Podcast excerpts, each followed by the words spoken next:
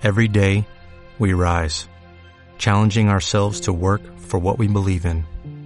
At U.S. Border Patrol, protecting our borders is more than a job, it's a calling. Agents answer the call, working together to keep our country and communities safe. If you are ready for a new mission, join U.S. Border Patrol and go beyond. Learn more at cbp.gov/careers. Aquel jueves en particular, una cosa se movía silenciosamente por la ionosfera a muchos kilómetros por encima de la superficie del planeta. Varias cosas, en realidad. Unas cuantas docenas de enormes cosas en forma de gruesas rebanadas amarillas tan grandes como edificios de oficinas y silenciosas como pájaros. Planeaban con desenvoltura, calentándose con los rayos electromagnéticos de la estrella Sol, esperando su oportunidad, agrupándose, preparándose, el planeta que tenían bajo ellos era casi absolutamente ajeno a su presencia, que era precisamente lo que ellos pretendían por el momento. Las enormes cosas amarillas pasaron inadvertidas por Gun Hilly, sobrevolaron Cabo Cañaveral sin que las detectaran. Boomera y Bank las miraron sin verlas, lo que era una lástima, porque eso era exactamente lo que habían estado buscando durante todos aquellos años. El único sitio en el que se registró su paso fue en un pequeño aparato negro llamado su beta sensomático, que se limitó a hacer un guiño silencioso. Estaba guardado en la oscuridad, dentro de un bolso de cuero que Ford Prefect solía llevar colgado del cuello. Efectivamente, el contenido del bolso de Ford Prefect era muy interesante y a cualquier físico terrestre se le habrían salido los ojos de las órbitas solo con verlo, razón por la cual su dueño siempre lo ocultaba poniendo encima unos manoseados guiones de obras que supuestamente estaba ensayando. Aparte del subeta sensomático y de los guiones, tenía un pulgar electrónico, una varilla gruesa, corta y suave, de color negro, provista en un extremo de dos interruptores planos y unos cuadrantes. También tenía un aparato que parecía una calculadora electrónica más bien grande. Estaba equipada con un centenar de diminutos botones planos y de una pantalla de unos 10 centímetros cuadrados en los que en un momento podía verse cualquier cara de su millón de páginas. Tenía un aspecto demencialmente complicado. Y esa era una de las razones por las cuales estaba escrito en la cubierta de plástico que lo tapaba las palabras No se asuste, con caracteres grandes y agradables. La otra razón consistía en que tal aparato era el libro más notable que habían publicado los grandes grupos editoriales de la Osa Menor la guía del autoestopista galáctico.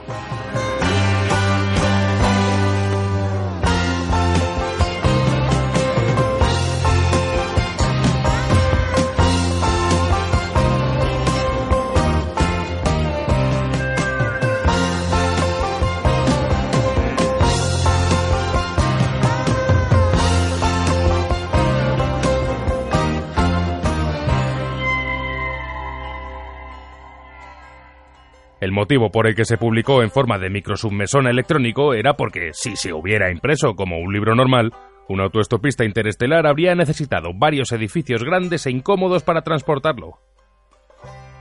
Debajo del libro, Ford Prefect llevaba en el bolso unos virus, un cuaderno de notas y una amplia toalla de baño de Mark Spencer. La guía del autoestopista galáctico tiene varias cosas que decir respecto a las toallas.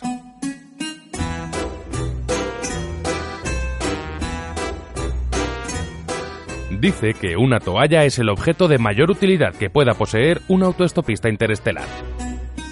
En parte tiene un gran valor práctico. Uno puede envolverse en ella para calentarse mientras viaja por las lunas frías de Jaglan Beta. Se puede tumbar uno en ellas en las refulgentes playas de arena marmórea de Santraginus 5, mientras aspira los vapores del mar embriagador. Se puede uno tapar con ellas mientras duerme bajo las estrellas que arrojan un brillo tan purpúreo sobre el desierto de Cacrafún. Se puede usar como vela en una balsa diminuta para navegar por el profundo y lento río Moz. Mojada se puede emplear en la lucha cuerpo a cuerpo. Envuelta alrededor de la cabeza sirve para protegerse de las emanaciones nocivas o para evitar la mirada de la voraz bestia bublateretral. Animal sorprendentemente estúpido. Supone que si uno no puede verlo, él tampoco lo ve a uno. Es tonto como un cepillo, pero voraz, muy voraz. Se puede agitar la toalla en situaciones de peligro como señal de emergencia. Y, por supuesto, se puede secar uno con ella si es que aún está lo suficientemente limpia. Y lo que es más importante, una toalla tiene un enorme valor psicológico. Por alguna razón, si un Strag, es un no autoestopista, descubre que un autoestopista lleva su toalla consigo, automáticamente supondrá que también está en posesión de cepillo de dientes, toallita para lavarse la cara, jabón, lata de galletas, frasca, brújula, mapa, rollo de cordel, rociador contra los mosquitos, ropa de lluvia, traje espacial, etc. Además, el Strag prestará con mucho gusto al autoestopista cualquiera de dichos artículos o una docena más que el autoestopista haya perdido por accidente. Lo que el Strag pensará es que cualquier hombre que haga autostop a todo lo largo y ancho de la galaxia pasando calamidades, divirtiéndose en los barrios bajos, luchando contra adversidades tremendas, saliendo sano y salvo de todo ello, y sabiendo todavía dónde está su toalla, es sin duda un hombre a tener en cuenta. De ahí la frase que se ha incorporado a la jerga del autoestopismo. Oye, ¿sabes tú a ese Hoopy for Prefect? Es un frug que de verdad sabe dónde está su toalla. SAS. Conocer, estar entrenado de, saber, tener relaciones sexuales con. Hoopy. Chico muy sociable. Frud. Chico sorprendentemente sociabilísimo. Tranquilamente acomodado encima de la toalla en el bolso de For Prefect, el subeta sensomático empezó a parpadear con mayor rapidez. A kilómetros por encima de la superficie del planeta, los enormes algos amarillos comenzaron a desplegarse.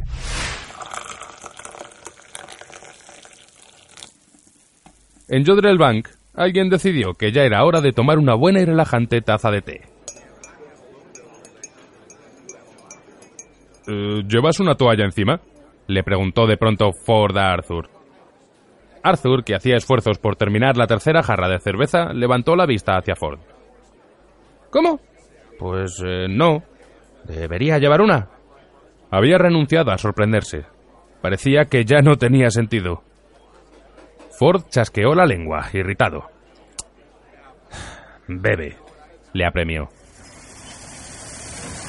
En aquel momento, un estrépito sordo y retumbante de algo que se hacía a pedazos en el exterior se oyó entre el suave murmullo de la taberna, el sonido del tocadiscos de monedas y el ruido que el hombre que estaba al lado de Ford hacía al hipar sobre el whisky al que finalmente le habían invitado. Arthur se atragantó con la cerveza y se puso de pie de un salto. ¿Qué ha sido eso?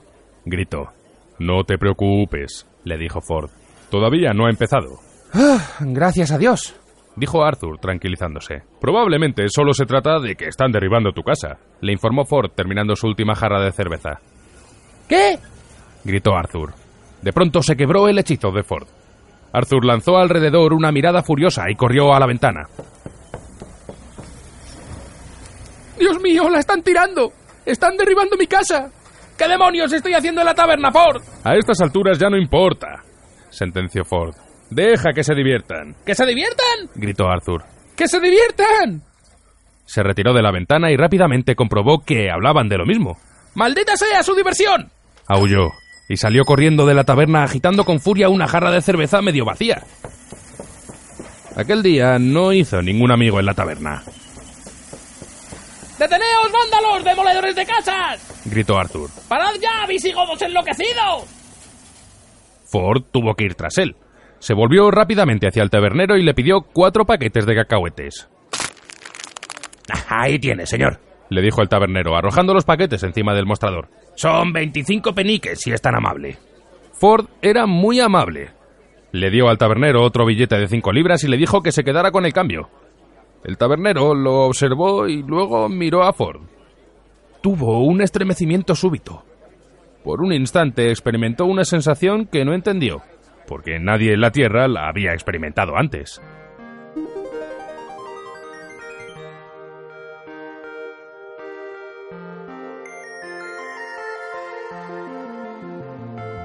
En momentos de tensión grande, todos los organismos vivos emiten una minúscula señal subliminal. Tal señal se limita a comunicar la sensación exacta y casi patética de la distancia a que dicho ser se encuentra de su lugar de nacimiento. En la Tierra, siempre es imposible estar a más de 24.000 kilómetros del lugar de nacimiento de uno, cosa que no representa mucha distancia, de manera que dichas señales son demasiado pequeñas para que puedan captarse. En aquel momento, Ford Prefect se encontraba bajo una tensión grande, y había nacido a 600 años luz en las proximidades de Betelgeuse.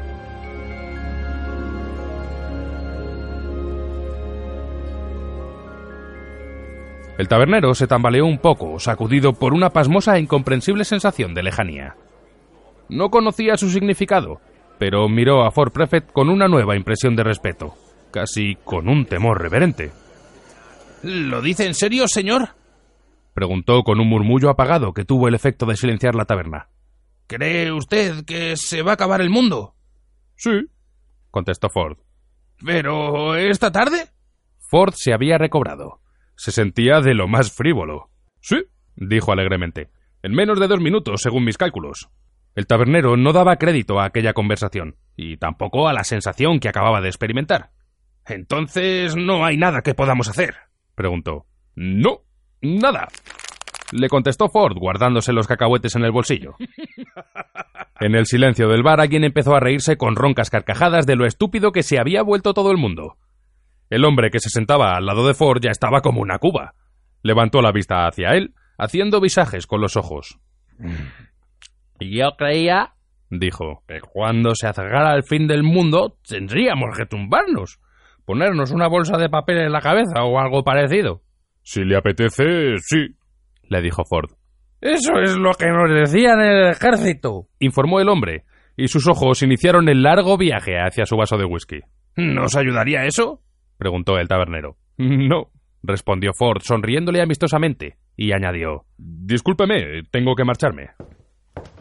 Se despidió saludando con la mano. La taberna permaneció silenciosa un momento más y luego, de manera bastante molesta, volvió a reírse el hombre de la ronca carcajada. La muchacha que había arrastrado con él a la taberna había llegado a odiarle profundamente durante la última hora, y para ella habría sido probablemente una gran satisfacción saber que dentro de un minuto y medio su acompañante se convertiría súbitamente en un soplo de hidrógeno, ozono y monóxido de carbono. Sin embargo, cuando llegara ese momento, ella estaría demasiado ocupada evaporándose para darse cuenta. El tabernero carraspeó. Se oyó decir, pidan la última consumición, por favor. Every day, we rise, challenging ourselves to work for what we believe in.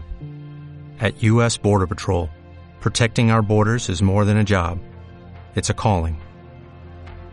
Agents answer the call, working together to keep our country and communities safe. If you are ready for a new mission, Join U.S. Border Patrol and go beyond.